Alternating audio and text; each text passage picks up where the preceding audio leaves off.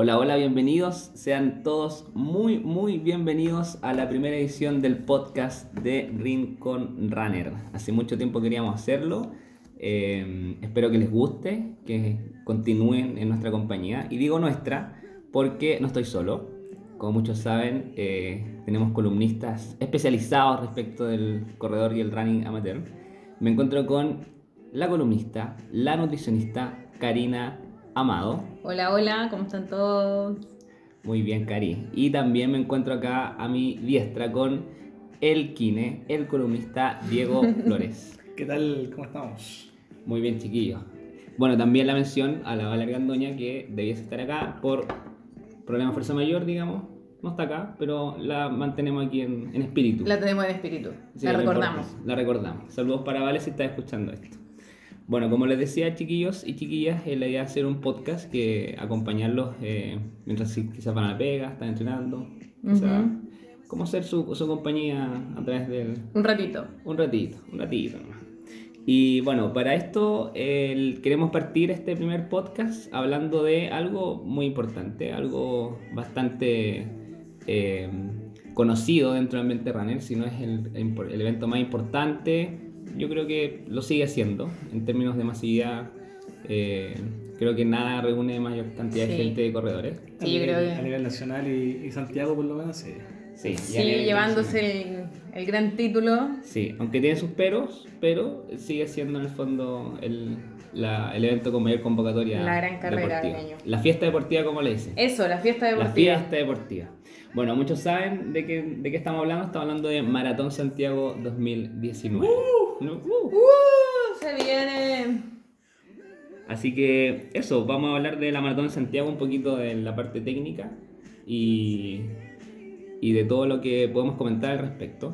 Eh, en primer lugar, yo quería comentar aquí con los chiquillos, con el Diego y la Cari, que es muy curioso el efecto que se ha dado en los últimos años, en que yo recuerdo años atrás en que Maratón de Santiago, enero-febrero, cupo agotado. Agotadísimo. Si no, no te inscribiste el año anterior, perdí ahí. Y era como febrero buscando desesperadamente, casi Sí. rogando que otro runner se lesionara. Esperando y que apareciera, lesionado. apareciera en Feria del Running ahí Claro. en Facebook. O un lesionado, que casi como que uno abría Instagram o Facebook. Uno ocupaba más, más Facebook. Sí, sí, Años atrás.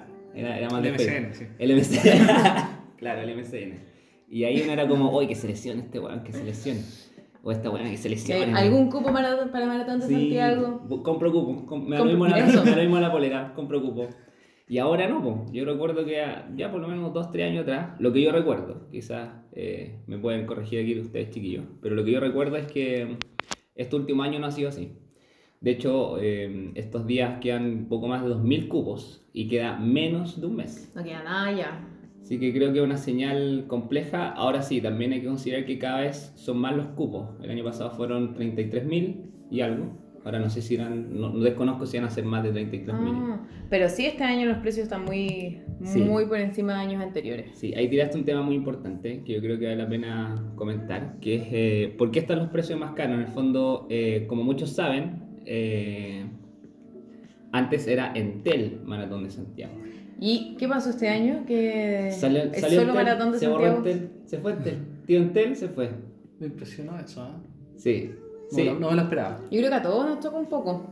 Porque había estado ya bastante tiempo acompañando el- la Sí, fiesta po, y- deportiva. y la fiesta deportiva. Y la gracia entera era, ¿cuál era la gracia? Que te quería comprar un cupo, un- que te quería inscribir y era, le pedí al tío, al primo, a la amiga, a la ex. El descuento. El Oye, ¿tenís tu número Entel? Ya, ¿me, me da el descuento?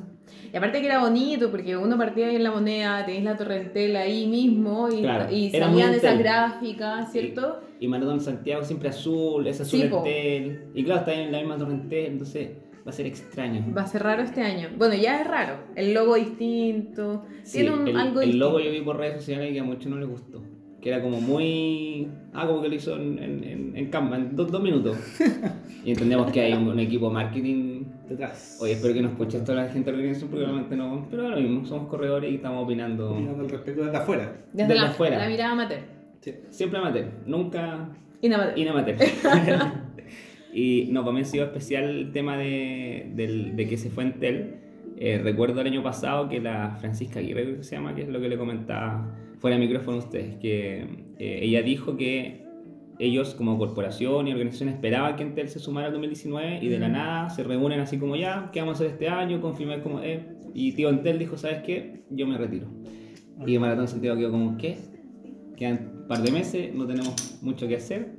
¿Y qué ahí? Y quedaron sin nave. Sí, Guachitos. guachitos, sin main sponsor, como se dice en, lo- en- en el mundo del marketing y todas esas cosas. Así que de Entel Maratón Santiago pasamos Pero participantes hay. a Maratón de Santiago. ¿Cómo impactó en la gente? Más cara las inscripciones. Ujú. Yo desconozco los precios, están como en 35 mil pesos. ¿Los 10K? No sé, de 30. Creo que están mucho más altos. Oh, Carito. Creo, creo. Carito. No si, uno saca el, si uno hace el típico análisis de cuánto cuesta el kilómetro, No te va, se dispara. más de 3 lucas el kilómetro. Mm, Complicado. Uh. Complicado. Entrar a pensarlo. Considerando y ya poniendo un poquito más abogado al diablo, que ni siquiera son 10 kilómetros, son 9.8. Te roban Entonces- 200 metros. Te roban 200 Me roban metros. 200 metros. Sí, siendo un poquito más eh, agudo al respecto, eh, no son, ni siquiera son 10 kilómetros. Oye, pero ¿y este año se mantienen las rutas? La- de Las rutas 9.8 De esos 9.8, sí. es la misma ruta del año pasado. La misma ruta. Tengo entendido, por lo que he visto en la página, se mantienen las mismas tres rutas, las mismas tres distancias. Ya, ¿y cuál sería la ruta 10K? Eh, la ruta 10K es la que parte, a ver si ahí con, con un poco la memoria, parte obviamente Todo en la moneda. toda la moneda hacia el poniente. Ujú. Corren hasta Avenida Brasil. Avenida Brasil. De ahí giran a la derecha. Y ahí ya se separan de toda la oleada de 21K que me imagino que irán a salir juntos. Eh, de ahí viene ya toda la parte de, de la subida por Bar Brasil. Eh, Por una calle por atrás, no me acuerdo cómo se llama. sí, no, no, no tampoco no, no recuerdo ahora Pero el va- nombre. se va hacia Andrés Bello. Andrés Bello, Puente del Arzobispo, y de ahí bajar por la Alameda. Claro, y una ruta eh, es, es como extraña porque todo el mundo espera, el- hablo de todo el mundo, la gente que como que sale a las calles a hacerse partícipe de la maratón, eh, por el lado de Rondizón y todo eso son la ruta 21-42, pero como que los 10K, Se van para el otro lado. yo no corrí nunca 10K, pero gente me ha dicho es como que nunca, no hay mucha gente afuera esperando, porque están como por el otro lado. Sí, hay poquita gente. Por lo menos en la primera parte, yo, yo corrí 10K, me acuerdo, un año. Y la primera parte, cuando tuve el live por Avenida Brasil, claro, ahí ya uno deja de ver gente a poquitito. Después tomé compañía, Manuel Rodríguez, hacia General Maquena, que eso Ya. es hacia el norte. Sí, pues hacia el norte. ¿Y ahí cuántos Hacia el- kilómetros son? hacia el río. Hacia el río. Ahí como, son como 3 kilómetros. General Maquena 3 ki- 3,5. Ya, perfecto. Y de ahí es pura subida hasta el puente de Arzobispo y claro, hay poca gente. Cuando uno sale a esa parte, no es a, a esa parte de Andrés Bello, allí empieza a verse un poquito más de Ya, público. perfecto. ¿Tú, tú has corrido 10K? Sí, voy a correr Ah, 10K. por eso hablas con conocimiento. de. Es como- ¿Tú, tú no has corrido 10K? Yo no Diego? corrí de Fue mi Yo primera tampoco. carrera en Maratón de Santiago. Ah, pero muy bien. Primera vez que estuve en Maratón de Santiago. yo siento que mi debut de Maratón de Santiago, es sí. un lindo debut. Fue bonito. Yo, sí, fue ascendiendo. Oye, yo Pero tengo una ¿sabes duda con ese debut. qué? Que cuando uno debuta, el- yo no debuté en la, en la Maratón Santiago, yo debuté en una Brooks. Uf, años atrás. Uh, ya. Uf. Uf, Se llamaba uf. Brooks. Pongan ahí sonido. Uh. Claro, ni siquiera se llama Brooks. Brook, ¿no? Brook. Eh, ¿no, ¿No te genera un vacío? Es un rollo que me pasó yo porque no, nunca debuté en la Maratón Santiago. Uno, ya, debuta Maratón Santiago, lo también en la tele, mucha gente, Sí. 30 una fiesta deportiva y puta. Es una weá muy, muy masiva, muy. el- el- casi la ciudad entera se remite al, Sí. a lo que es correr. Y después, como que las próximas corridas no te genera como, oye, todas las corridas serán así. Sí, po. Como que te un vacío, porque es como. Fondo- Después las otras carreras como que mm, ya no te llenan tanto. Sí, pues, entonces es un debut, no sé si complicado, pero es como, es un gran debut, pero para repetir La- eso tenéis que esperar otro año. Queda bien alta la vara después de... E- ese es el tema, sí. Sí. Sí, Yo me pasaba el rollo con los que debutaban en, en 10K Sí. o en, Pero en cualquier distancia de maratón. lo que sí tienen los 10K, eh, no sé si la gente que lo ha corrido coincide conmigo, es que la diferencia con los 21, con las otras distancias, es que las calles por las que, por las que va la ruta son muy chiquititas. Entonces Ya. tú re- recién tienes como espacio para correr cuando llegáis al kilómetro 4. Mm. Antes de eso, va puro codeando. eso, te vas codeando. En la Avenida Brasil, como que ahí sí, medio codeando. Y además que es muy familiar. Los 10K son muy familiares, corre hartos Sí. niños. Ah, ¿Van con los coches? Van mu- Ah. harto coche, hartos niños. Eh, Me acuerdo eh, perfecto, una, una mamá que andaba con un niño corriendo que tenía una polera de Messi. Y todos le Ah, gritábamos, vamos Messi. Vamos, Messi. ¿Qué vamos año Messi". corriste, Karina? Eh, hoy no me acuerdo. ¿Qué año, ¿Qué año habrá sido? ¿2013 puede haber sido? Ah, ya. Ah, igual su. Y de ahí era la misma ruta que es la que es hoy. La misma ruta. Ya. Yo Sí. sé que, bueno, nos desviamos del tema porque no vamos a hablar de los 42, pero los 42K antes era otra ruta. Sí, po. ha cambiado bastante. Iba Mucho, por, mucho. por ahí por Manquehue, o sea, por Apumanque, que más por el puente abajo. Llegaba creo que a no me Hurtado. Sí, sí, era muy distinto. Pero bueno, No, vamos a ya, hablar ya de... te llegaba arriba, despegaba la guerra y bajaba de arriba Sí. por todo el Mapocho. Ah, Ahora no. ah, era dura. Antes no te, no te por Vespucio hasta. Claro, hasta no, no, no, No. no, no hacía tanto espucio, No, en el fondo. no. Sí, Era sí, yo duro. eso lo recuerdo. Bueno, y hablando un poquito más de 10K, yo creo que una distancia, mu- como dice la Cari, muy familiar. Es muy, muy, muy social, muy participativa. Y es como, como que tú, tú, tú te topáis con la gente que probablemente no, no va a tantas corridas. Pero es como que le gusta ir quizá solo a esa corrida y listo. Y cumple como con... El fenómeno raro es que, claro, Ah, es, eso. es- es bien social, bien familiar, pero no es la más masiva. O sea, es masiva. Pero toda la gente está trasladándose a lo que es 21. Ah, sí, pues donde están la mayor, el mayor número de inscripciones es 21K. Exacto, es verdad. El año pasado creo que llegaron a 17.000 inscripciones. Que estamos hablando ya de la mitad. De los 33.000, prácticamente casi la, casi la mitad. Wow. Entonces, es, un, es la mitad más uno los que están haciendo 21K. 21. Qué interesante eso, porque varios corredores se pegaron el salto, yo creo, el año pasado Claro, a 21. a 21. Y llevan varios años, lo que se digo es verdad, que llevan varios años como masificando, masificándose en el fondo la distancia de los 21K. Algunos le pierden el respeto, porque yo he visto varios Sí. ahí. O sea, creen que corre- es correr 10K un poquito más nomás, pero a varios les pasa que hay gente desmayada. Es como ese escenario posguerra que uno ve en maratón en los 42, pero también se repite en los 21. Sí, hay harto hay en los que- 21. Que hay gente que subestima los 21. Y además que los 21 de Maratón de Santiago no son fáciles. Eso de decir, no es fácil. No, No, es no, no. fácil, es una No, ruta no. que tiene harto, harta ¿Quién sabe, ¿Quién tecnicidad. sabe ese recorrido? Eh? Yo creo Cuéntame un poquito. Los tres corrimos los 21. ¿O tú corriste 21 Maratón de No, yo no corrí 21. Yo Ah. solo he corrido ¿Qué- qué has corrido dos, tú, Ignacio? dos veces 42. Dos veces 42 no me he corrido. Ah, yo corrí 21 también en Maratón de Santiago, tú igual. Yo corrí 21 una vez, si no me equivoco. Ah, yo la corrí creo que como O, que o dos. Una o dos veces. yo nunca he corrido otra distancia que no sea 42 en Maratón Santiago. Ah, perdón. Mm, No, pero no sean así. no sean- Respetemos. Respetemos. Respetemos. No, no, pero tranquilo. Seguimos No, en y-.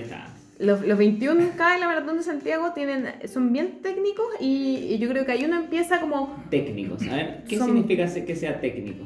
Uno- como no es llegar y tirarte a correr. Ya, que no es fácil. No es que fácil. Uno empieza como a... complejo. es Es como, como- perdón, un concepto trailero que sea técnico, ¿o no? Yo lo he No. escuchado de los traileros. Es que sí, como Ustedes que son, No, no, ustedes no. que son más que Uno del- No, pues cuando En uno habla no de, cuando uno habla de técnico trail se refiere a otra cosa.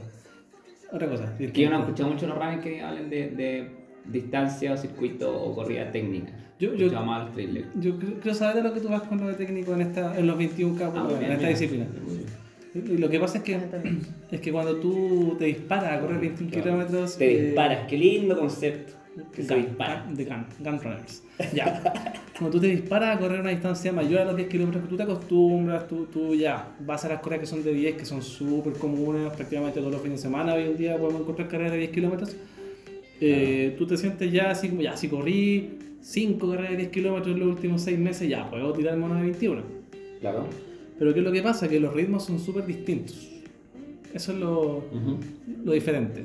Uno a los 10 kilómetros va y se larga, se larga de una con todo lo que tiene para llegar a la meta lo más rápido posible. Trata de hacer eso mismo después de los 21. 21 y, Y no funciona lleváis- igual, no. Claro, te puede durar 12, 15 kilómetros y ya a los 15 estáis con la lengua afuera pidiendo agua, eh, no pasaste por el abastecimiento, no sabías cómo controlar Claro. ese tema y te mueres y llegas, llegas a los 21 ya arrastrándote. Entonces, Sí. es una carrera mucho más técnica en el sentido que uno tiene que saber distribuir eh, el esfuerzo. Eso es. De hecho, la, la ruta de los 21 parte en la moneda, Sí, por favor, Karina, cuéntanos. baja hasta Avenida España, y Avenida España ya se complica la cosa porque es calle de adoquines. Oh, los El maldito- adoquines, el maldito maldito- centro de oh, Santiago. Maldito, el maldito adoquín. ¿Qué, qué cáncer vial? es un cáncer vial el adoquín. Es bonito, es bonito. Sí, Ah, para la pero... foto, Para la foto, para la Para, la- foto. para la foto urbana sí. son preciosas, pero para los tobillos, weón, Oh. qué terrible. De ahí uno llega a Blanco Encalá, sube muy poquitito y después eh, uno dobla por creo que esa calle se llama... ¿Cuál? Eh, ¿Dónde está? Al lado de la Universidad de Chile. ¿Buchef? Buchef creo que se llama, sí, ¿puede se ser? llama Buchef. O sea, yo no estudié en la Universidad de Chile. Mm. Ah. Bueno, hasta Rondizoni. ¿Ya? Rondizoni. Todo esto es por el borde del parque. Y, y, Sí, sí. y hay que Por el decir borde que- del Parque O'Higgins. Sí, y hay que decir que esta ruta, eh, hasta donde estamos haciendo este recorrido imaginario, se comparte con lo de 42K. Van- Claro, en la misma ruta 42, entonces uno llega eh, hasta la gi- el, el- que uno va en el fondo por la Universidad de Chile, eh, después bordea eh, Parque El- Higgins, Exacto. hasta Rondizoni y ahí giro a la izquierda. La subida por Rondizoni, que ahí está la bendita hidratación que llega todo el mundo a lengua afuera. Sí, Porque ese es el primer tramo que hiciste rápido, pensando que eran 10 kilómetros, Claro, sí. y llegaba Sí, todo el mundo lengua afuera a esa hidratación. sí, a mí me genera mucha, mucha curiosidad ese fenómeno y que la gente subestima demasiado el 21K, un poco lo que está diciendo Sí, tú, po. Diego, que es como haciendo este paralelo, claro, el 10K, hay muchas corridas 10K, cada vez son más, como casi todos los domingos, o no sé, el 70% de los domingos del año en, en Santiago y en Chile hay muchas corridas 10K. Y la gente es un número, en el fondo si tú de 10 a 21 es más del doble. Pero la gente siento yo que no hace ese, esa bajada. Es como que No, dice, no ah, aterriza. No, no la aterriza, Claro. no la aterriza, porque es como que piensa, ah, 10K, 21K, 21, ah, como un poquito más, ¿no? Claro, En los 10K no me hidraté, llegué bien, en los 21 da lo mismo. la hago. Entonces pasa mucho es de- que es como subestima los 21K. Sí. Y después Ya, pasaste esa hidratación que yo encuentro que esa parte de la ¿Te gusta esa organización hidratación? me encanta porque siento que está tan bien organizada. ¿Qué te, qué te genera esa Tenía un hay, un, hay un puestito a la derecha, hay un puestito a la izquierda. Que es como que hablando donde está justo el metro Rondizoni. Sí, era- es- un poquito, un poquito antes. Ah, ah, ya. y perfecto. siento que está tan bien pensado, como que saben que la gente llega mal. Entonces tenía un puestito a la derecha, tenía un puestito más adelante a la izquierda. Claro, que en el fondo el primer latigazo es como, hey, Claro. andate con calma, quedan muchos kilómetros. Después cuando sigue hasta Biel, Biel, Biel. Avenida Biel. Avenida sí. Biel. Sí. Y ahí Sube. sube por Biel, o sea, la vuelta hacia Avenida Mata. y ahí viene Mata. esa subida interminable de Avenida Mata. Avenida Mata. Avenida Mata que también, digamos, Sí. tiene una, un, un pavimento bien, bien, hay que dejar Deplorable. que decía, Oh. bien Eh, deplorable. No sé qué palabra ocupar. eh. Colonial, colonial, Colonial. colonial. Pavimento bien Es duro. colonial. Colonial, bien colonial. Es Sí. duro, Mata. Y, además Ah, hay que varios factores es bien solitario, Mata. solitario te hace, te hace bolsa la cabeza y el sol en contra. Sol en Eso, el sol en hay- contra, Hay, harto oh. evento, harto Harto evento. Harto evento. Y, y solitario, claro, es verdad. Un- Hay poca uno gente por ahí, apoyando, hay porque es muy temprano, además. curadito nomás. Hay que decirlo. Es una zona ahí. Sí, y la gente que vive por cerca. como que te mira, así como que. Un ambiente bien hostil. Sí, yo creo que es una zona muy hostil por el pavimento, que hay harto evento, muy colonial, como lo dijimos, me Sí. gusta ese concepto colonial, antiguito, antiguito. Sí. Es como una, una adoquín que le echaron como una capita de cemento. Entonces, Claro. como, Y el sol de en contra. Sol en contra Oh, y qué- ambiente hostil. Qué, qué Complejo. duro. Complejo. Y no es tanto, tanta distancia, son dos kilómetros, dos kilómetros y medio, mata. No, yo creo un poquito más. Yo creo De, un poquito de, más. de Avenida Biel Ya hasta Vicuña. ¿no? Mira, Vicuña. es de como del 6 y medio al 9. Claro, es que, es que yo creo que pasado Vicuña, ahí como que cambia un poquito más, un poco más. Porque Pasado Vicuña hostil. respira. Sí, no está tan hostil. Uno dice, uh, aquí viene Avenida Grecia, y como Claro. que la cosa cambia un poco. Grecia también es, es, es dura, Es que- es que tampoco es en- fácil. En, mi cabeza Grecia es, es, es mata. En mi ah, cabeza es lo mismo. Entonces para mí es mucho más Ah, largo ya. mentalmente. No, Claro, tú no, cruzáis tienen razón, Vicuña razón. Al pasar y Vicuña la continuación a Grecia, que Que tiene una curva y una pequeña bajada que Sí. pasa ahí por estos bloques que están ahí. Y ahí viene el- la segunda hidratación, ¿cierto? Que está como en la primera curva de Grecia. Ahí está Sí. la, la segunda hidratación en el kilómetro 10. Claro. ¿No, ¿No les pasa a ustedes cuando pasan por Estadio Nacional como que, a diferencia de Mata, que es como un ambiente muy hostil, lúgubre, poco, poco bohemio, como a, a todas las noches, trasnoche, ahí está trasnoche, que como el viejito y chicha que te mira. y La como- vida nocturna como que continúa. este Sí, como, pero son las ¿A 7 qué de la se mañana, levantó y este tan- chiquillo? tanto ruido que meten, de estar ahí pero con una caña horrible y mucha gente deportista de, de Sí. estar con ganas de vomitar probablemente. Y cuando uno, como que cerca del Nacional te genera como una hueá deportiva. así como Es que ahí empieza el que se- ruido, claro. están la- hay música, y- y hay como animadores. es la primera, la primera banda que te encontráis de ese grupito emergente que nunca más en la vida uno escucha. Sí, Que me da un poco Y pena además- porque esa banda debería hacer un poco de promoción, así como... Sí, en gran parte de lo que es Grecia hay harta gente con carteles ya. Sí. Ahí, ahí empiezan a, o sea, no harta Sí, gente, ahí- empieza, ahí empieza a aparece aparecer la el- gente y sobre sí. todo en la curva donde uno llega al nacional, donde está el, el pilucho y dobla, El El pilucho. ahí hay harta gente con cartel. Y además que ahí tenía el primer eh, control.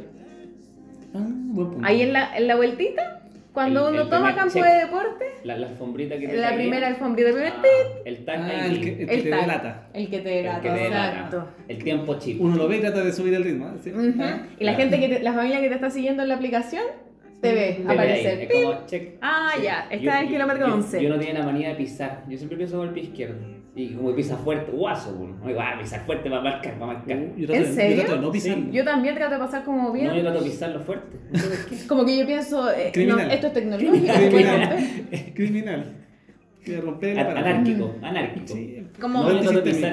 la esencia sale ahí. No, no, pero es todo lo contrario. Quiero que el sistema funcione bien. Entonces, ese- de guaso, asumo. Es como de guaso bruto. Guaso. Ah, Oye, y ahí viene el clásico campo de deporte Antonio Vara. Claro. Cuando uno cruza la raza, Duro, cruzar la Antonio raza, Vara, y que la- el clásico, el falso plano. El falso plano. ¿Qué es el concepto de falso plano? Uh, ustedes, Ignacio, ustedes usted sabe. corredores. Uh. O sea, yo también soy corredora, pero ustedes más. El falso plano es un, un oasis de sufrimiento y tortura. Para mí es un espejismo.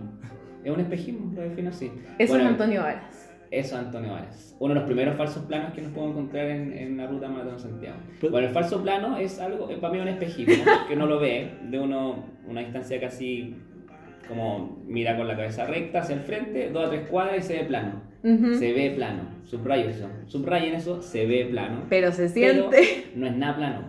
No es nada plano. Entonces, Santiago es muy canalla en ese sentido. Y Sí. no solo en Santiago, en cualquier corrida que uno va hacia el poniente, hacia el oriente o hacia el norte, siempre se se va a encontrar con El un falso plano. nororiente. Nororiente. Tiene ese Exacto, falso plano. Tiene ese falso plano. Es duro. Es muy duro. Y Santiago en ese sentido es muy duro en, cualquier corrida, no solo Maratón de Santiago. Y que muchas veces, sí, yo me acuerdo del tiro de las corridas cuando uno va a las corridas por Providencia, en Pocuro. Pocuro, ¿a cuántos nos ha matado? Sí. Porque uno dice, ah, por Pocuro, claro, fácil. Está en Pocuro, Mm.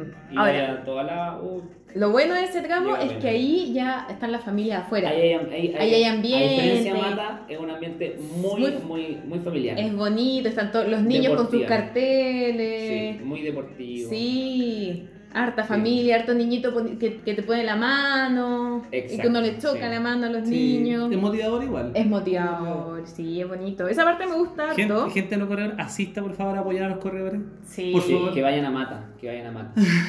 Mata Que- solitario. que mata- Hagamos un llamado, mata, sí. un llamado a las familias. Sí, cambiemos Mata. Hashtag cambiemos Mata. Colonicemos mata. Sí, sí. Colonicemos mata, por Deporte. favor. Sí, hagamos deporte Mata. Volvemos, volvemos. Oye, ¿a todo esto en qué kilómetro vamos? Va- Estamos vamos llegando al Vara. 14. No, vamos por, por Pucuro ya.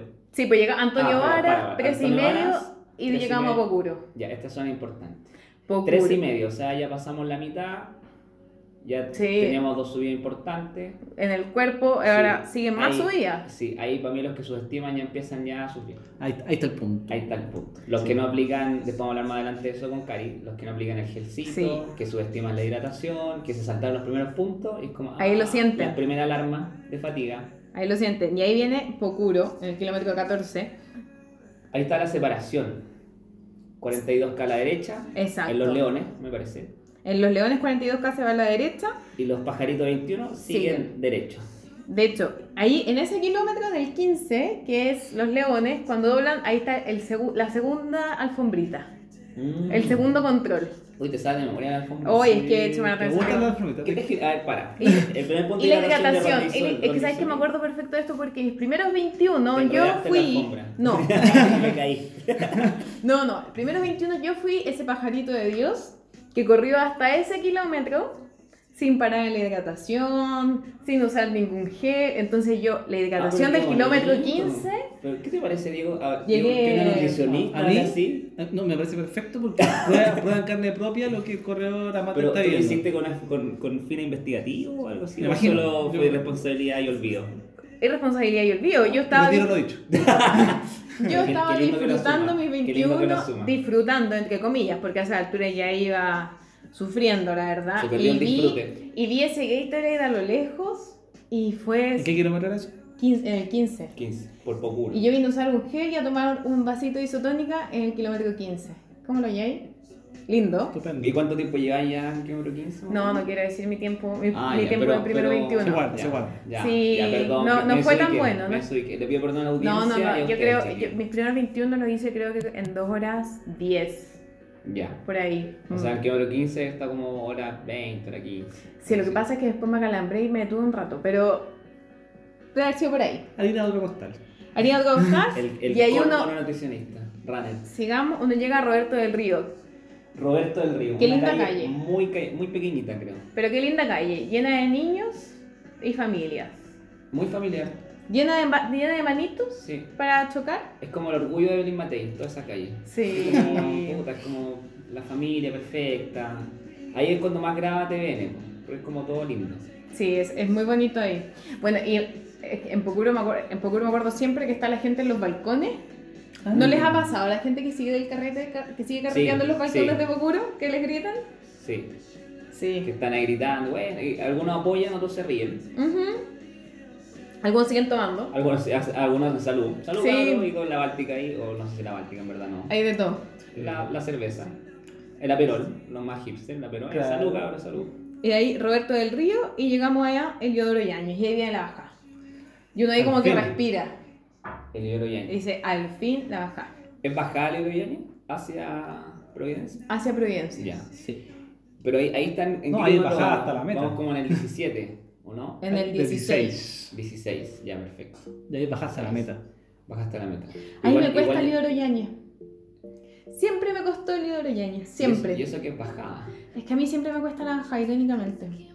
No sé si a alguien más le pasará, o si solo yo, pero me cuesta esa parte. Después duras. comenten los chiquillos ahí en, en nuestra red de Rincón. Sí. ¿Qué les pasa? ¿A quién más, ¿a alguien más le cuesta la baja? ¿Qué, qué les pasa con el Yañez? O con todos los temas que se ha tirado, sobre todo Cari. Sí, con yo- Los puntos Es de que la, corrí tantas veces 21 que me, Lo has dejado claro. Lo has dejado. Te has que lucido, me la sé entera. Sí, te has lucido. Ahora, ¿dónde está el kilómetro 18? ¿Y ahí por Providencia o no? En la esquina de Providencia. Ya, me quiero detener en el kilómetro 18. Y ahí, revi ahí es cuando revive la cuestión con todo. po. Claro, Si, si no me equivoco, ahí está el último punto de hidratación de los 21. mira, ahí está. Es Sí, que, toda sí. la razón. Ahí está. Yo me quiero detener en el kilómetro 18 porque algunos, expertos o no, no sé, pero hablan del mini muro. Kilómetro 18. Mini muro. No sé si han escuchado ese, ese concepto, yo lo he escuchado. La verdad no. Expáyate, Ignacio. Ustedes saben que el muro en, el maratón, es en la distancia de maratón, 42K, Sí. que se presenta en el 30, 32, ya. He escuchado por ahí est- estos últimos años que se habla del mini muro, que es el, mismo efecto que se genera del 30 a los que corren 42 en el 18, 17 y 18. Ustedes saben que dicen muro, el, el viejo el saco, que te pega el palo, hay un montón de, de, de aforismos al respecto. Que básicamente que te empecé a morir. Es que eso, ¿Eso? Es, este empecé a morir. Que la fatiga y ¿El la- calambre? el calambre, la mala hidratación o la Mm. deshidratación Y la cabeza. y la cabeza La cabeza. y la falta de Más que gel, todo la junto. falta ahí, ahí los subestimados que no cayeron antes caen ahí pero caen mal y más encima en bajada que es un poquito para mí más frustrante porque es como los que van un poquito mejor te van adelantando Ah, y claro. los que no tienen tan pinta de runner que tú dices ah este gol lo va a pasar te están pasando Ah. y tú empezás a fatigarte y ahí empezás Y ya ahí a la cabeza muere. Y es un punto muy, muy canalla, porque es como puta, 18 kilómetros me quedan 3, no. Sí, Pero po. voy mal. Y voy en bajada, y me van pasando. Entonces es un tema complejo de, de sobrellevar y que ahí muchos aprenden, en el fondo, que los 21K es una distancia de respeto. Hay que ganarle al 18. Hay que ganar el 18, sí. Ya. Sí. Es como Eji, tienes que vivirlo. Hay que vivirlo para Hay entender. que vivirlo para entenderlo. Claro, como Ya, que se entonces- deshidrató, des- se deshidrató perdón, Sí, y, pues, y vivió en carne propia. Bueno, de hecho a mí me- esa parte me costó harto. Ahora me hace 18, sentido, el me hace sentido ese, esa esquinita, sí. Sí. Y además que tú estás ahí, ll- llegáis a Providencia, dobláis en la esquina y claro, como es bajada, tú ya veís vaquedano, po. Y Exacto. veís toda la bulla que está en vaquedano, que To- ahí todo empieza el... Sí, ahí parafernalia. ya, ya es carnaval. La ahí está. Sebastián Keiter. Ah. Ahí se puede Sebastián Keiter, ¿hay cachado? Es que se pone ahí full runners, po. Ah, por eso. En, en, en pleno. Yo di- siempre digo hasta Se pone una carta full Sebastián runners. Keiter, ¿cómo pude ir agonizando aquí? Qué vergüenza. Un ¿no? ídolo nacional. Con el Kenyatta blanco delante. el Kenyatta blanco, de mi olvidado. Y uno lo ve desde la esquina del 18, entonces dice, ya, Ya. que correr digno, hasta por último, hasta ahí va quedando, y está esta, esta agüita que ponen, Eso esa lluvia, decir, eso, yo no esa ducha. eso, la ducha, No sé que si nunca lo he entendido, pero es muy raro. Yo recuerdo esa ducha cuando tú entras a la piscina municipal. Sí, yo nunca la he entendido bien. Eh, Es que te refresca. Hay unos, Sí. unos chorritos de agua. Que, No, está bien. Y está la ducha y el fotógrafo. claro, entonces tienes que tratar de estar con los ojos abiertos más encima con el agua cayendo. Sí, entonces tú no sabes esa foto que era como de una promoción de parque acuático. Sí, es bien, De Splash. es bien extraño. Es, bien, Splash Plaza Italia. es un, un momento difícil. Venía ahí más o Sí, y menos. atrás Sebastián Keiter. Y atrás Sebastián Una wea Keiter. rarísima. Sí. Y la gente que ya terminó, que, está, que empieza a subir como para apoyar. Ah, sí, muy cierto. Ahí aparece. Sí, pues, y con aparecen ahí. puestas. Yo me siento peor todavía. Sí, po, y aparecen ahí en Baquedano. Y tipo que uno va corriendo, oh, este weón terminó. Sí. Oh, que no me vea. Claro. Que, y uno corre así como mirando oh, este para me cae abajo. mal, me cae mal y me ganó. Me Oh. ganó. Dios mío. Ya voy a, voy a parecer digno. Claro. No, que estoy corriendo suave. Claro, voy a mirar, igual, típico, es como me cae mal, voy a mirar al frente en serio, es que iba a concentrar, no te vi. Sí. Típico. Y en lo viste hace rato. Y ahí uno sigue y hay como un, un pequeño paréntesis de gente, como hasta San- Santa Lucía. Sí, Porque ahí anda poca gente. Sí, anda poca gente, pero ya se empieza a armar el, En el GAM, como que ya hay poca gente. el pasillito ese de personas Sí. que... Sí, Baquedano Santa Lucía es como, como, Ah, de- como Es extraño. como transición. Sí, es como Sí, una transición. una Como saliste de la Como que hay, ducha... hay harta gente en la ducha en, en De la ducha y municipal. después un vacío hasta Santa Lucía y se empieza a armar de nuevo. Y ahí se empieza Claro. a armar. Sí. Y ahí está la gente en la- afuera de la Biblioteca Nacional, Correcto. esperando. Y ya se arma este corredor de gente. Y por Es ahí es donde la gente empieza a hacer el, el remate final. el Sí, remate po, final. ahí es cuando. Sí. ah, Ahí la aparece Ahí picada. salen las cámaras, sale todo. Tú ves el tiempo ahí, el cronómetro que, que va avanzando, tú querés llegar a él. Ah, Sí, como que y veía a los amigos, veía a la Sí, gente del club. Entonces, Sí. como que hay que, hay que rematar. Igual es bonito ese fenómeno que se da como del pasillo de. Es bonito, es De bonito. gente esperando. A, a mí igual me genera un poquito de ruido que a veces hay gente que llega y se cruza. Ah, sí. Sobre todo, no para, quizás para los 21 no tanto, pero para los 42. Porque a veces Ah, como que... que él no, no corrió 21. Puta, no, pero hablo en general, pues, Sí, es verdad, es verdad. Por favor. Eh, y que a mí me, ha- me, me ha tocado ver que en el fondo como ese pasillo de gente se achica cada vez más. Mm, Entonces como que, puta, no podéis pasar tan bien. Porque claro, la gente como que hace casi un embudo. Sí. Porque todos se van sumando, sobre, ¿por qué eh, digo maratón? Porque la gente obviamente corre maratón pasan 3-4 horas Mm. y hay obviamente más gente esperando a los que corren maratón y hacen como este tipo de embudo que a veces suele ser peligroso porque obviamente queréis rematar y, va y, no va- y tu cuerpo no está muy controlado que digamos. No, es conflictivo porque en esa parte está como la gente, los guardias que se ponen Claro. tirando, eh, Tirando como, tirando a la abran, gente, abran, abran, abran, abran, abran. tirando para atrás. Y la gente ahí está vuelta loca porque el amigo viene y con el celular ahí. Claro. Y, y- y sobre todo la señora que es como la mamá, la tía y que está ahí nomás, in- in- inamovible. Ahí, Inamovible. celular, y como un eh, hombro ancho y. eh, ahí Y ahí uno cruza Eh, la eh. meta, cruzaste, terminaste, maravilloso. La gloria, la gloria. El La- llanto, el llanto. El llanto, el llanto, la gloria y la incógnita. ¿Para dónde voy? Ah, Un clásico, porque tú cruzas la meta, pero la cuestión tenéis que llegar como a la esquina, en la esquina Sí, doblar es- como eso- para la eso es izquierda. muy- Eso es muy raro. Y, y te hay una vuelta hasta la otra, una cosa muy extraña, como y las medallas no están ahí, po. Las No medallas hay están como a la vuelta. Es como a la vuelta, sí. Sí, porque tú, Lord Cochrane, hasta Lord, uno, eso, uno cruza la meta, tenéis que seguir Una caminando. cuadra más donde está Amunati. Amunategui. Está en la misma torrente. Exacto. De ahí tú te mandan hacia la izquierda y ahí es como una cuadra, una cuadra y media. Sí. De ahí haces como una vuelta en U. Y ahí recién está la medalla. Donde está guardarropía, ahí está la fruta, ahí está todo. Pero mucha gente tiene esta cuestión como de cruzar la meta y te pasan la medalla. Para Maratón de Santiago, No, tenés que ir a buscarla como que- dos cuadras más. a- ar- y Como claro. si no hubieses corrido mucho. No, es que es para como para bajar un poco Pa- la. soltar, claro, soltar. para soltar. Claro. La cuadra y media de y caminata. media. Oye, y otra cosa importante también de que mm, el año pasado se debutó los 21K la oleada, Ah, imitando verdad. los grandes modelos de maratones internacionales. Fue bien conflictivo. Eh, sí, fue conflictivo. Yo soy, yo soy de los partidarios, no sé qué opinan ustedes, que para mí es una muy buena idea. Es maravillosa idea. Como muy buena idea tiene que saberse, en el fondo, Implementar. implementar de buena forma. El año pasado se implementó- fue una buena idea que no se implementó de buena forma. Porque un poco lo que hablamos, como todo en Chile. básicamente cómo funciona el gobierno y funciona casi todo, que Hay un puente dijeron- que lo prueba. Claro, sí, que lo prueba ahí, de hoy está.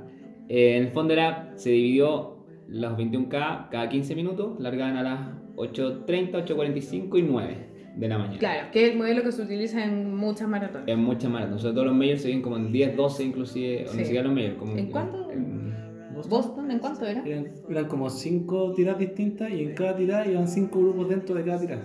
25. No, no me acuerdo. ¿Y la diferencia de tiempo? ¿Cuánto habrá sido? ¿5 minutos? ¿10 minutos? Eran como. creo- no, no me acuerdo. No, ¿No? Me- Mentiría, Sí. no, no me acuerdo. Bueno, yo recuerdo el año pasado, eh, Rock and Roll la hicieron así, con 10, 10 largadas. Y ¿Verdad? salían cada 10 minutos. Y esa salió muy Pero buena. salió muy bien. ¿Por qué salió buena? Y hacemos el contraste. Porque hicieron el tema con los tiempos. Claro, porque tú no puedes hacer una oleada y dividir a grupos de corredores, sino los estableces y los, y los agrupas por tiempo. Exacto. Entonces, ¿qué hizo Maratón de Santiago? Algo muy notable el año pasado. Como, ok, no, vamos a hacer un plan piloto. Ok, largadas. Eh, te inscribías y ponías tu tiempo. Y después llegabas... Hasta ahí todo bien. Eh, La, la premisa perfecta. La fórmula es la correcta. Intentó aportar. Intent- claro, intentaron aportar y lo arruinaron. ¿Por qué lo arruinaron? Porque en el fondo agarraron los 21K, un programa aleatorio, pa, pa, pa. Dejaron algunos más o menos lentitos, en la oleada 1, algunos que ya tienen un tiempo bueno, Gente que iba Gente para. avanzada, que y que con- gente que busca podio. que busca podio, mejor Y quedó en la tercera y la tercera oleada. Entonces, uno de, muchos quedan, ¿para qué cresta? Te piden el tiempo Claro. si no lo, no lo supieron utilizar el espero que este año eh, los que corran 21 vivan este proceso en el fondo de, de manera adecuada, que te pidan el tiempo y que lo sepan ocupar y que lo categoricen según tiempo, que es como lo más lógico. Es lógica. Esperemos, roguemos a- al Señor que sea así esto y que en el fondo que así lo hagan porque creo que es una muy buena idea que se debe implementar de mejor forma. Sí, y sobre todo si estamos buscando una maratón de, de- de tipo internacional. De- de categoría de mundial. categoría De mundial. categoría mundial. Y sí. ya que traen a tantos atletas a correr, Sí, es verdad. debería, deberíamos Sí. estar a nivel. Sí, es, Y muy cierto. uno eso. igual cuando le toca, por ejemplo, uno uno se, se cree rápido de repente y siente que se la sabe toda, uno siente que se la sabe Todos toda, nos creemos rápido. Todos y, y creemos cuando uno no queda en el grupo 1, es como, pero, pero ¿qué onda? Si yo soy rápido, a mí me gusta salir eh, disparado, salir como bala. Yo trabajé Uno- para esto. Claro, muchos, muchos meses, entonces uno tiene que ser responsable con eso y, y saber que le tocó en tal grupo por, por, por tal razón, que es por el tiempo Claro. con el que uno clasifica.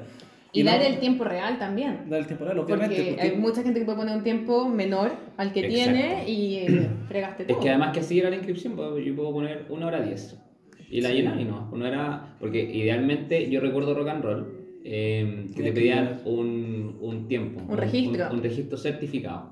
De, de- de Mm. cierto tiempo anterior, de Exacto, un año como antes, ¿no? uno, sí, Seis uno o meses, dos ¿no? años, pero en el fondo al menos un PDF, algún documento como con esta firma digital de alguna corrida de 21K que te haya certificado Ah, para meterte claro. en algún, en algún. Yo creo que es súper importante eso porque, bueno, contando la experiencia que tuve en Boston, a mí me, me encajonaron en el grupo 5, en, en el quinto del grupo 1.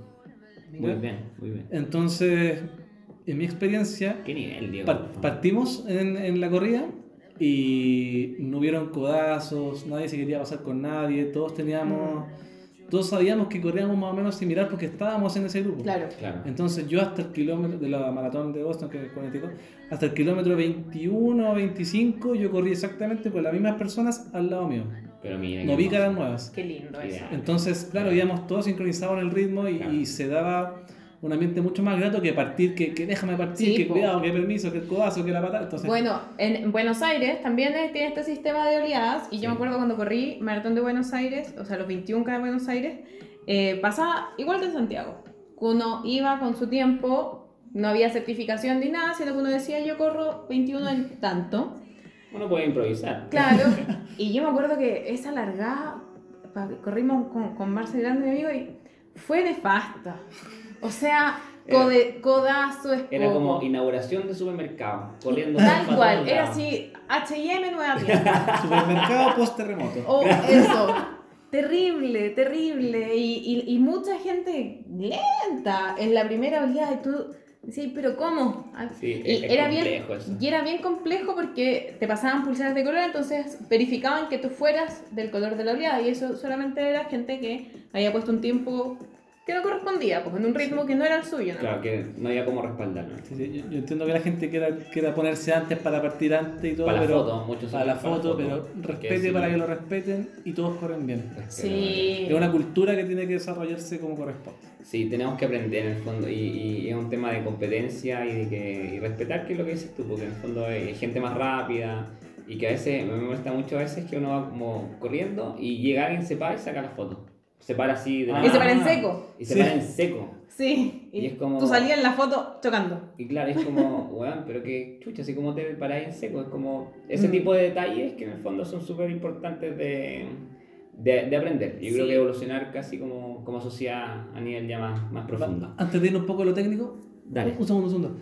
En todas las partidas de maratón de Santiago hay que tener mucho ojo al partir que están estos estas cositas Ah, de los- cemento los- en el los piso. Ah, esos Muy tacos, importante. son. Muy Sí. importante cuando partan porque obviamente en el choclón no se ve, pero Yo he visto harta puede ser gente. que haya segura. que levanten bien las patitas. He visto harta gente chocando E- con e- eso. ese era mi aporte. Sí, muy Sí. bien. Pero cuidado con los tacos. Ah, y las largadas temprano. Eh, 10 y 21, ¿qué hora largan? ¿8? ¿8 de la mañana? ¿8 y media? 8 y media y, y maratón 8. Ya. Era muy rico antes cuando maratón se, se partía más temprano, pero por temas televisivos salían a las 8. Ah, por eso, ¿eh? Sí. Ah, sí, porque me acuerdo que la, la- la- clásica recomendación que cuando uno está ahí con mucho frío, maratón, Exacto. es bien incierto el, el clima. Sí, Hemos tenido abril años- Es un tema muy, muy incierto. Sí, han quedado, hay- han habido años que hace mucho calor y años que ha hecho harto frío. Sí. Y ahí es cuando uno ve a, uno siempre cacha al corredor in- internacional, al brasileño, porque tiene la bolsita de basura puesta. Sí, ahí ¿Has cagado frío. Están Está cagados de frío y para no, estar, para no enfriarse tanto la bolsa de La basura. bolsita de basura, sí, es verdad. Sí, buen, es un súper buen método, yo creo. Es verdad, hay que protegerse ahí del, del, del incierto abril. Del Siempre incierto incierto abril. Sí. Vamos a pasar a otro tema, chiquillos, eh, que ahí yo ahora procedo solo a escucharlo, junto a los auditores eh, y los sobrinos de RR, que vamos a hablar un poquito de sus especialidades, como, como Nutri, como Kine, y Ujú. Cari y Diego. Eh, ¿Les parece que hablamos un poquito de la nutrición? ¿Cómo la gente se tiene que preparar en, en términos sencillos, el antes, el durante, el después, pamba distancia? Vamos a distancia, 10 y 21 no hay mucha diferencia en la parte nutricional porque eh, es súper importante recordar que los aspectos nutricionales no dependen tanto de la distancia sino del tiempo. Ya. Es decir, alguien puede correr 10 kilómetros en una hora y media y hay otro corredor que va a correr 21 en una hora y media o menos. Entonces siempre, las recomendaciones del durante van por el tiempo que me voy a demorar en la distancia que compito. Que es súper importante ya para este periodo que queda menos de un mes para Maratón de Santiago, que en la dieta empezamos a aumentar la carga de carbohidratos y a disminuir un poco el aporte de proteínas y grasas. Ojo ahí, aumentar la carga de carbohidratos no significa que voy a desayunar, almorzar y cenar fideos ni arroz y voy a estar todo el día comiendo pan. Ni pizza. Ni pizza.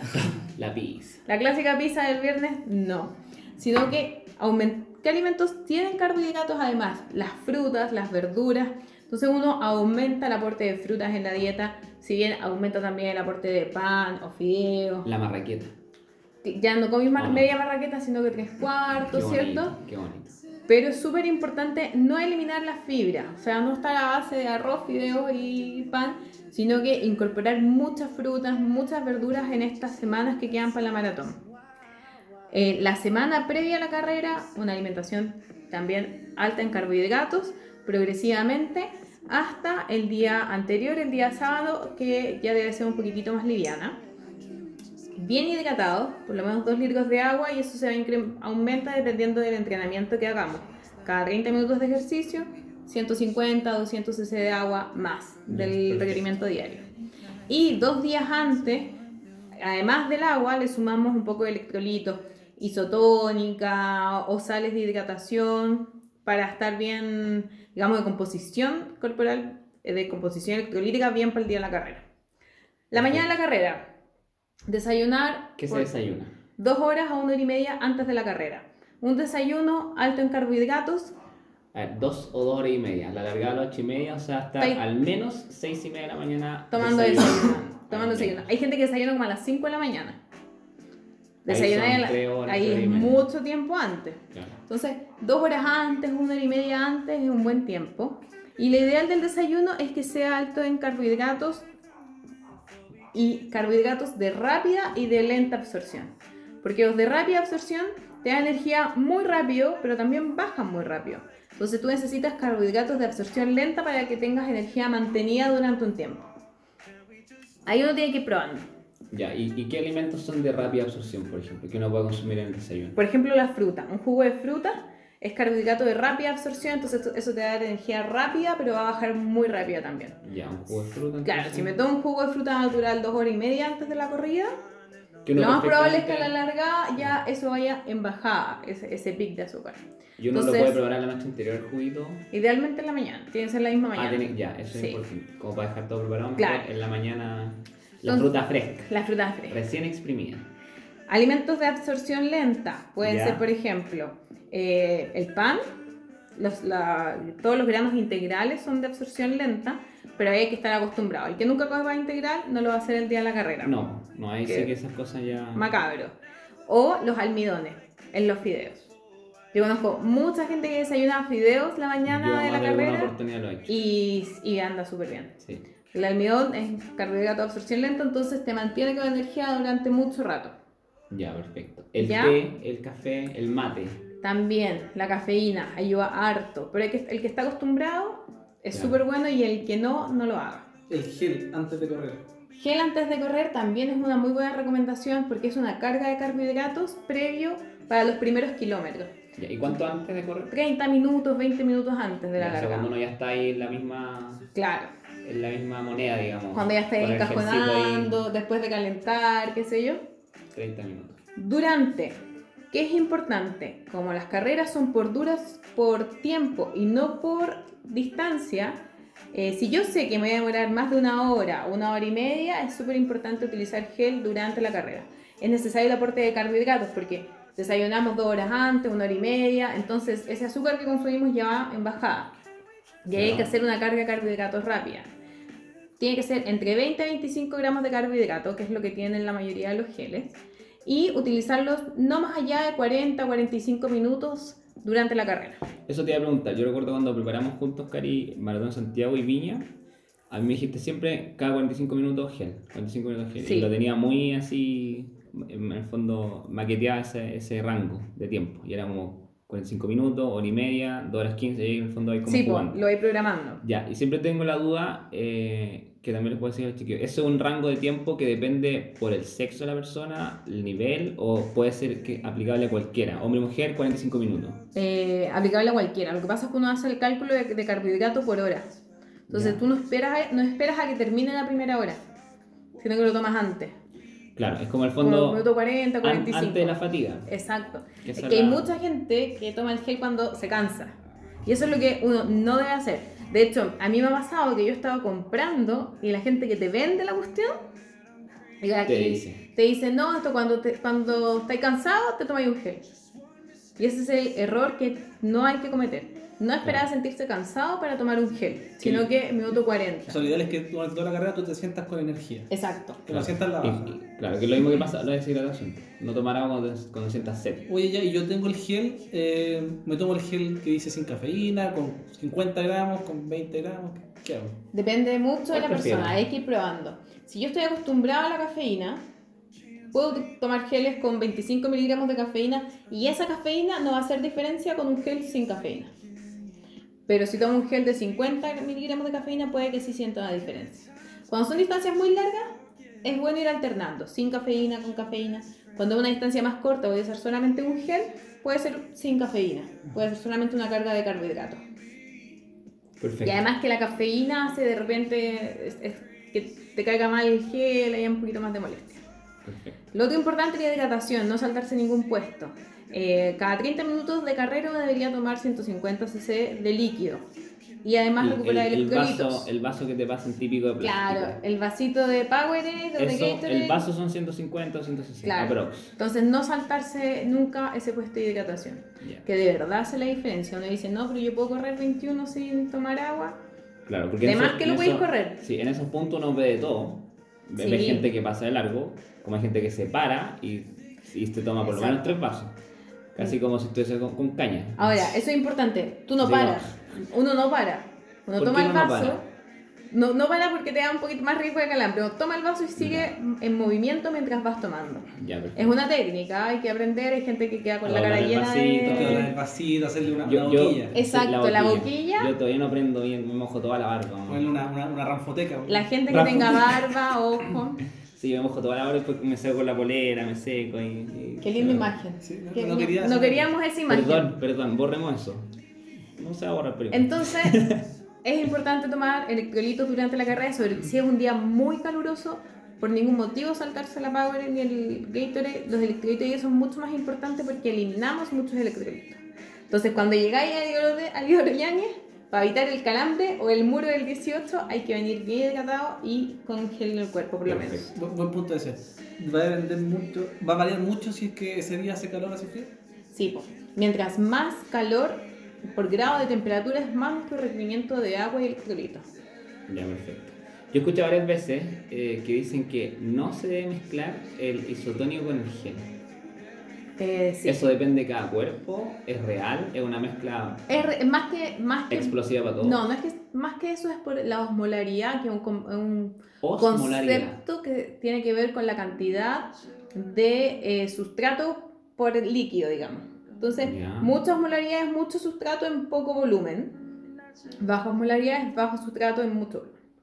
Entonces, como el, el gel es tan, es, es tan osmolar, es tan fuerte, si le sumo una isotónica que además tiene más carga de, de carbohidrato y poca agua, es mucha la carga osmolar.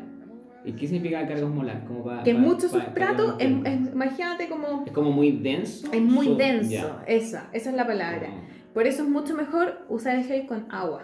Ya, perfecto. Para bajarle la osmolaridad y que no termines la carrera con, con la guata media revuelta. Ya, perfecto. Sí, yo escuchaba eso, yo, yo, yo mezclaba ese, eh, me es como una mezcla que no se hacer. Yo escuchaba, no, es que no tienen que mezclar. Yo lo, lo he hecho y a mí no me ha pasado a mí nada. Pero quería saber si era, era real o no. Es por si eso la algún recomendación. Claro, si iba a explotar o no mi Sí, cuerpo. no, es, es esa la recomendación. No es como que cuando uno le echa la mentita a la Coca-Cola. No. Claro, no, no, no, es- no es ese explosión gigante, Sí, ni te da una taquicardia. Claro, no, para nada. Ya, perfecto. Yo me parece muy bien y muchas gracias, Cari, por, por todo lo de la, los tips de nutrición antes, durante y después. Después, que Después también es importante la isotónica porque hay que recuperar los electrolitos perdidos y porque va a tener mucha incidencia en cómo van a estar tus músculos al día siguiente. Ya, perfecto. Hay que tomar eh, un- una isotónica post carrera. La cantidad de proteínas después del ejercicio siempre es importante. Ya. ¿La fruta también ayuda post o no tanto? Sí, porque la fruta además aporta eh, vitaminas. Entonces, por ejemplo, potasio, naranja, que son altos, o sea, perdón, plátano, naranja, que son altos en potasio, ayudan mucho también para la recuperación muscular. Ya, perfecto. ¿Ya? Ya, bacán. Muchas gracias, Cari. Ahora podemos hablar de lo mismo, pero con Diego. La kinesiología, el tema muscular, de huesos y todos nuestros cuerpos al correr. 10 y 21K. ¿Qué nos puedes decir? Lo primero que tengo que decir correr lesionado. Eso. Oye, eso es muy Eso es lindo porque suena muy, muy ridículo, pero puta que mucha gente corre.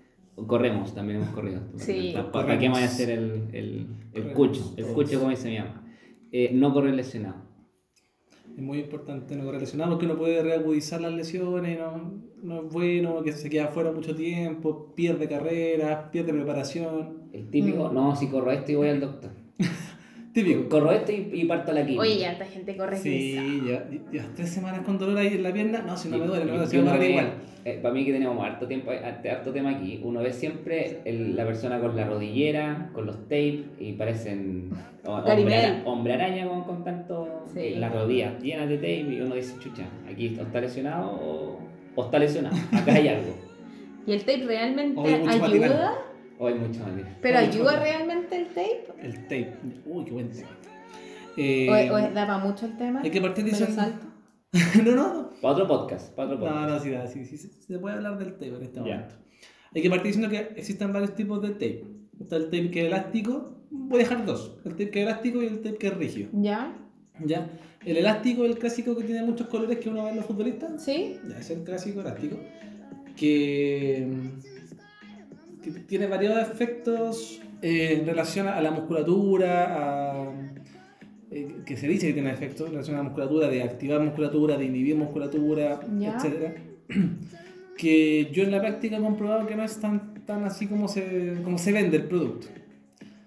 Em, lo que sí funciona es que tú al, al poner algo sobre la piel, como está el receptor más activo, se genera una, una ma- mayor velocidad de respuesta de ese músculo.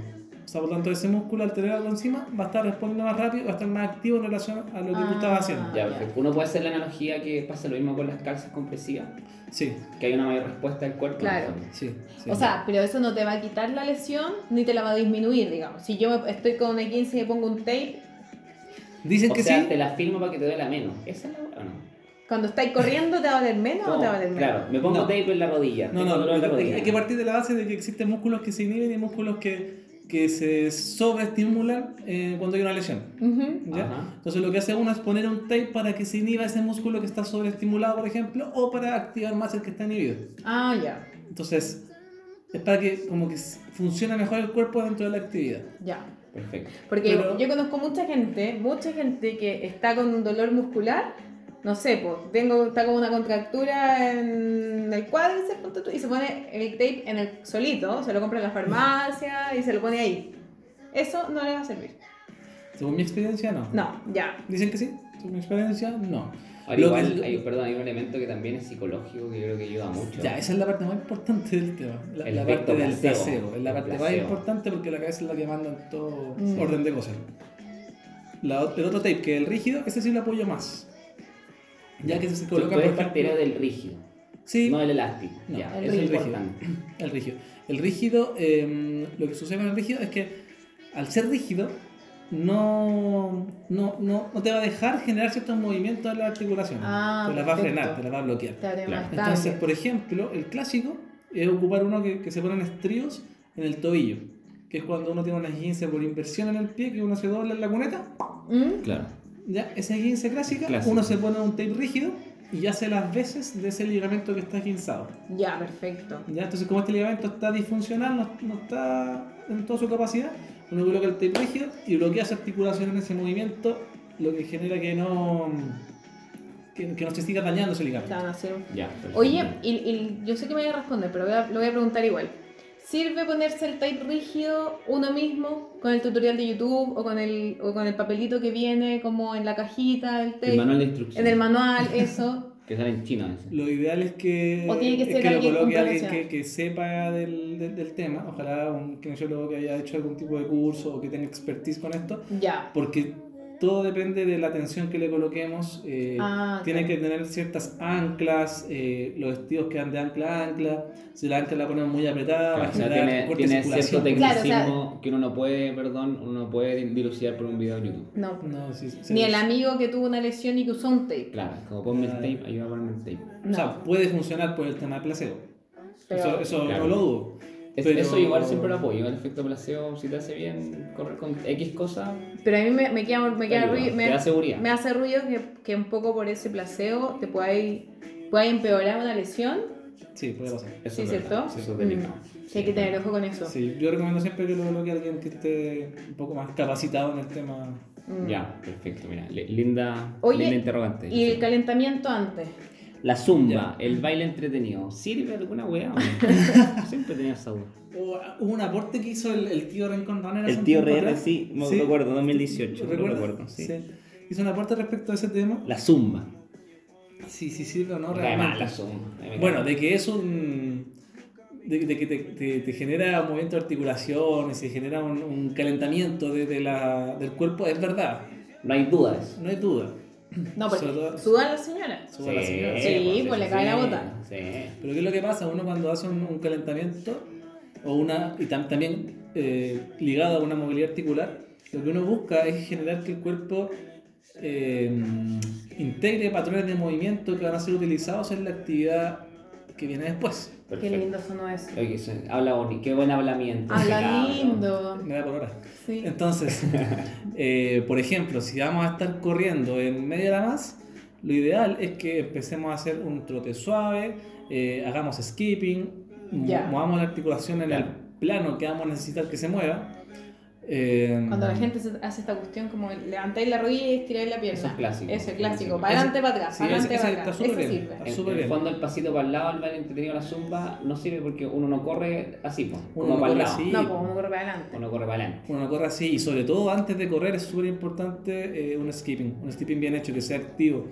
Eh, hay una- un concepto que, que no, no lo van a poder ver a través del podcast, pero un Imaginemos. concepto que se llama triple extensión y triple flexión. Entonces, por ejemplo, la pierna que va apoyada en el pie cuando uno va corriendo, que genera este impulso, Ujú. eh, está generando una triple extensión, que es la extensión de la cadera, la extensión de la rodilla y la extensión del, del tobillo. Claro. O, o estiramiento, que está estirada la cadera, está estirada la rodilla, para que se Y el tobillo. Ya, Y el tobillo. A la vez que el otro de mi cuerpo, que, que, por ejemplo está apoyada la pierna izquierda, entonces el de mi cuerpo derecho lleva una triple flexión, que sería la flexión de la cadera, o sea, la cadera doblada, rodilla doblada y tobillo doblado. ¿Ya? Entonces el cuerpo trabaja completamente distinto en sus opuestos al mismo tiempo cuando uno va corriendo. Y ese patrón de movimiento, si uno no lo practica y no lo adhiere en el cerebro, eh, empieza a generar descompensaciones musculares más adelante cuando uno se fatiga o cosas así. Ya. Ya. Entonces es súper importante justo antes, o sea, trabajarlo siempre, pero justo antes de que hace la actividad, cuando uno hace el, el calentamiento y la movilidad articular, integrar esos patrones de movimiento para que después funcione adecuadamente. Ya. Yo tengo una duda. Y hay que hacer un trote suave, pero ¿me sirve dar una vuelta en, eh, por la Alameda o cuánto rato el trote suave? Yo recomiendo que sea un trote de al menos un kilómetro y medio. Ya. A un ritmo muy, muy suave. Claro, si estamos. Sí, porque mucha muy- gente hace muy- como la ida y la vuelta y... Sí, muy, se- muy sexy la pace. cuadra. Sexy pace. O bien Sexy eh, hacer, Sexy hacer un, sexy una- un suave más, más cortito, pero hacer harta movilidad articular, porque esta movilidad articular es en sí también un calentamiento. Ya, perfecto. Cierto eso. Maravilloso. Cierto. Maravilloso. Oye, si yo voy corriendo 21K, eh, me da un calambre. ¿Sirve parar, no parar, seguir, eh, pedir un Uber? ¿Qué hago? La cargada. La descarga me devuelvo, Si ya te dio el me pego calambre, pa- como en la pierna, no sé. calambre no, no- no hay vuelta atrás. No hay No, vuelta. si te dio un Pero calambre, ¿Cómo lo manejo? eh, tienes, tienes que parar, eh, elongar. Eso es lo principal. Ya, paramos. Paramos, Paramos y estiramos el músculo acalambrado. Claro, El lo músculo más- afectado, la lo- zona afectada. Lo más rápido que se pueda. Ya. ¿Ya? Si siento que me va a venir un calambre, pero no me ha llegado todavía, ¿qué hago? Cuando bajar uno cacha, así como, ah, Así, viene, ah, viene, viene, viene. viene, viene. viene. Bajar el ritmo. Baja el ritmo. Baja el ya. ritmo. No parar. Sorry, sorry si no llega a tu meta de, de hacer tal tiempo en tal distancia, pero llega Son bien. imprevistos que que saber manejar. Sí. Pre- prefiere llegar bien y sano que estar lesionándote porque Y si yo quiere llegar a un ritmo. siento que me viene un calambre, como que viene, viene, y paro, ¿Ya? ¿eso es peor? Eh, ¿Es como llamar al calambre si paro? Sí, es que, es que es un tema complicado porque uno no puede parar y viene el calambre de todos lados. Ah, sí, pues, también. Claro.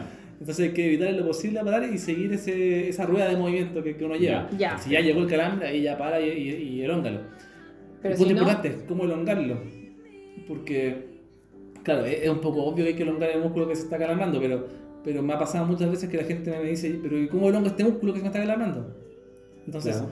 lo que yo le puedo decir en este momento es, hacia donde está hecho el calambre, uno tiene que tirar ese, ese- esa extremidad hacia el otro lado. Por ejemplo, si el pie se está calambrando hacia abajo, tenemos que tirarlo hacia arriba. Hacia arriba, Ah. que es típico levantando la punta. Ahí Claro. Claro, por ejemplo. En la cuneta. En la cuneta. Ahí uno ve harto la- los Ah, zombies. Hay que harto en la cuneta ahí. Que buscan resucitar. Por ejemplo, Sí. si, si se me acalambró el cuádriceps, por ejemplo, el, el muslo que está arriba de la rodilla, eh, se me acalambró y se se acalambra en la extensión, entonces la rodilla queda, queda estirada. Mm. ¿Qué es lo que tengo que hacer? Doblar la rodilla. Ah, ya. La clásica que Perfecto. uno se agarra el, el tobillo y Sí, se tira la rodilla para atrás. eso. Que uno ve, oh, este buen cagó. Y después te da a ti dos kilómetros más lo mismo. Donde está el calambre, hacer el movimiento contrario. Ya. Ya, perfecto. Perfecto. Bien ahí. Ya, yo creo que mm, antes que nos pasemos, si es que ya no nos pasamos, eh, ¿algo más que comentar, Diego, para respecto de Kine? No, estamos perfectos. Ya. Eh, dentro del podcast tenemos, ustedes saben, eh, ya para cerrar el tema, el gran tema del día fue Maratón Santiago en 10 y 21K. Lo- ustedes se preguntarán, ¿y cuándo hablar de 42? En el próximo capítulo. Oh. En el próximo capítulo, capítulo 2 del podcast aquí con Increíble. Diego y con Cari, que esperemos que podamos contar con, con la Vale. Con la vale. Eh, ahora vamos con recomendaciones. Tenemos dos tipos de recomendaciones. Vamos a tratar de recomendar, y con, ya cerrando el podcast, un libro y una serie. Para la motivación. Para, para trabajar la cabecita. Ah, qué la cabecita. Me Siempre- gusta esta... Sí, una este recomendación. Sí, es como un espacio de, de abuelita. Sí, hoy, el recomendado de hoy. Sí. Vamos a hablar de la serie. La serie. ¿Qué serie le podemos recomendar a los corredores hambrientos de motivación? Ahí en el, en el Netflix, en la, en la ñefla, como En la ñefla. Diría Correa. La ñefla. En la ñefla eh, hay una, un documental bastante interesante que se llama. Gun Runners, Gun Runners, gun de pistola. de pistola, sí. Ya. Good Runners. Gun, Claro. Gun Runner, para el Gun chileno. Eh, que habla, te muestra más que nada la vida del, del keniata, de un keniata, eh, de su explotación, eh, de, de cómo lo utilizan a él como un, un arma de trabajo Claro. corriendo. Correcto. La explotación de eso. Eh, ¿Dan ganas de correr? dan ganas de correr, dan ganas de... De, de- de por qué él, si él puede correr en esas condiciones, ¿por qué yo no? Claro. Ah, qué bonito. E- Esa yo creo que es el, el rescate Sí. positivo, porque vale algo bien fuerte. No, es fuerte, Es fuerte, real. súper fuerte y real. Eh, Que son ocupados como instrumento, ¿no? Exacto. Básicamente. Entonces uno dar la cara eh, por, por, por ello, eh, con nuestras herramientas que es corriendo. Ya. Me encuentro Mm. que- Y, lo encuentro en, en la ñefla. En la ñefla En la ñefla. Ya. Perfecto. Runners. Gun Runners. Perfecto. Sí, sí. Lo vamos a ver. Yo no lo he visto, así que lo vamos a ver. Eso. Ahí que nos comenten los chiquillos qué les parece cuando lo vean. Reclamo a Diego, Diego Flores, su, su creador. Libro. Libro. ¿Qué libro le llevamos a este capítulo? Ya que yo creo que a mí más me ha motivado, que es Nacidos para Correr, Nacidos para correr. de Christopher McDougall. McDougall. McDowell. ¿Así es? No sé. Eh, que ¿De es un libro muy libro? bonito que habla de una tribu, eh, una tribu oculta y un grupo de y super corredores que son esta tribu. Entonces, es básicamente es muy- similar a eso, como ge- gente que corre con muy pocas herramientas y nosotros que tenemos tantas herramientas, Claro. ¿cuánto más Tanto podríamos hacer? GPS, tanta tecnología. Tanta tecnología, tanto Garmin, tanto chip, tanta compresor, claro. tanto Tanta boost, transmisión tanto- en vivo, streaming, claro. tanta cuestión. Y, esta- y, y una tribu que no tiene nada más que sus chalitas de cuero, eh, Autosurcidas. autosurcidas Autosurcida, y sus tenidas Y vuelan. autosurcidas y vuelan. Entonces eh, es muy lindo y tiene hartas citas bien, bien bonitas. Y junto con eso hay una canción de Jorge Drexler Mira, que mira está inspirada en la misma tribu que se llama Movimiento, que a mí me encanta. Es muy bonita también y la recomiendo. bonito. Harto. Ya, mira qué bonito. Bonito, yo creo que son documentales y, y libros bien asociados como un poco al, al, al minimalismo del deporte, lo que es correr, que en el fondo... Que se ha perdido tanto. Se ha perdido tanto. Y que un poco el marketing influye a, a que te hace sentir necesidades que en verdad no son necesarias. Yo creo que esa es la lección. Exacto. Eh, listo, chiquillos. Le agradezco el tiempo. Espero que todos los seguidores y los sobrinos de RR hayan llegado hasta el final. Eh, y si no, intentaremos que lleguen algún día hasta el final del podcast. Sí. Síganos en nuestros Instagrams. Sigan nuestros Instagram. A ver, Diego Flores, tu Instagram. Arroba diegoquine.run. Karina, Eh, arroba cari.nutrición activa. Ahí está para que lo sigan en Instagram los chiquillos. Ustedes saben que pueden agendar horas, hacer consultas. eh, también son columnistas que están subiendo Sí. constantemente artículos. Arroba Valergandoña también, que está, la estábamos a mencionar, que es nuestra Eh, eh, profesora de física. Algardón. Argandona, Argandona. sí, Argandona, perdón, ya. muchas gracias Diego. Arroba vale Argandona. Argandona. Y obviamente sigan a Rincón Runner. Rincón, arroba Rincón Runner CL. CL. Todos juntos para que ahí Nunca sigamos. separado, nunca juntos. Todos juntos, claro, siempre juntos, Nunca nunca, juntos. juntos. Exacto. Qué lindo. Muy bonito. Así que les- de- desde ya les doy las gracias, chiquillos. Diego, Cari, a la Vale le mandamos los saludos. Esperamos contar con ella y nos veremos el próximo capítulo. Y aquí está la canción de Jorge Drexler. Estamos vivos porque Pero qué bonito. Con esta canción nos vamos. en movimiento. Chao. Chao. somos trashumantes.